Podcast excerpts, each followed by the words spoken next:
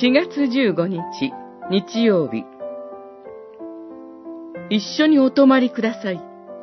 ルカによる福音書、24章、13節から35節二人が一緒にお泊まりくださいと言って、無理に引き止めたので、イエスは共に泊まるため家に入られた。一緒に食事の席に着いたとき、イエスはパンを取り、賛美の祈りを唱え、パンを裂いてお渡しになった。すると、二人の目が開け、イエスだと分かったが、その姿は見えなくなった。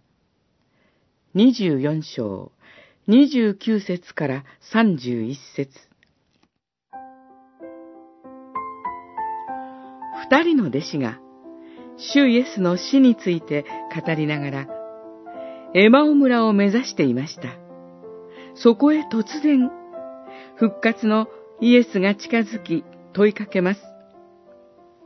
その話は何のことですか？彼らは、イスラエルを解放するはずの力ある預言者が十字架につけられて殺され、その遺体も失われてしまった。と悲しそうに答えました。二人が思い描くメシア、キリストは、この世的、政治的な解放者でした。しかし、聖書が語る真のメシアは、苦しみを受けて栄光に入るメシア、キリストです。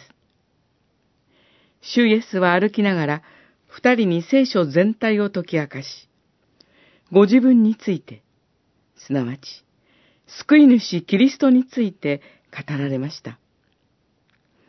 それは、聞きながら二人の心が燃えた素晴らしい御言葉体験でした。二人の心は燃やされ、さらに御言葉を聞くために願いました。一緒にお泊まりくださいと。食事の時、二人の目が開かれ、主イエスとわかりました。主イエスは姿を消し、二人はエルサレムに引き返し、復活の証人となりました。教会では、真の救い主、復活のキリストが解き明かされます。御言葉に心燃やされる礼拝を捧げましょう。